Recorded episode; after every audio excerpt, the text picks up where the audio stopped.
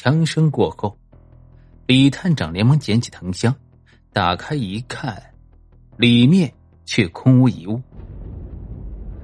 虎头，你去做一块牌匾，写上“除匪英雄”四个大字。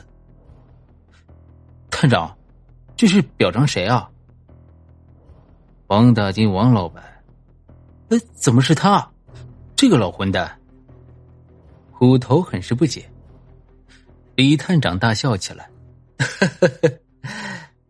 回到桌前坐下，说：“虎头，王大金是青帮中人，你现在送他一个除匪英雄的牌匾，他敢不敢收还是个问题呢？”虎头脑子拐过了弯来，高兴道：“ 高高高！看这老混蛋怎么收这个匾！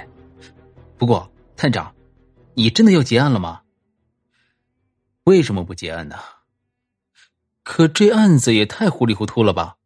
姑且不说死无对证，你怎么知道他们就是凶手，并且赃物一件都没有见到啊？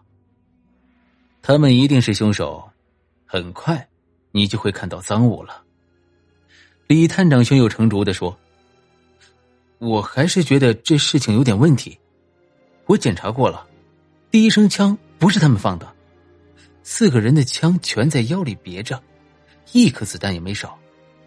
我觉得这里面太蹊跷。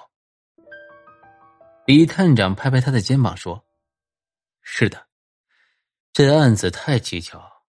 看来，虎头离班头的距离不远了。”王大金一大早气喘吁吁的跑到警察局，哭着脸站在李探长的办公室。探长。你可千万别把牌匾挂在我店里，求求你了！你老聪明绝顶，不会不明白我的难处吧？嗯，王老板，这就奇怪了，这可是有面子的好事啊，你怎么还推脱呢？哦，对了，局里还准备了新闻稿子，过几天会在报纸上大力宣扬你和警方配合的事情，到时你就成名人了。哎呦，我的爷呀，这可要了我的小命了！你要是这么一宣传，以后谁还敢上我的店里卖货？哎呀，求求你，通融通融！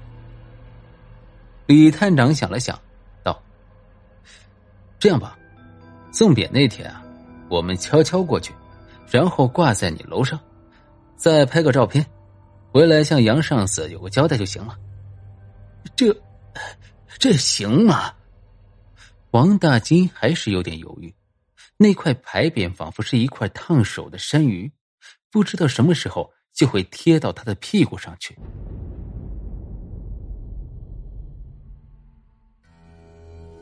本集播讲完毕，感谢您的收听，关注订阅，下一集更精彩。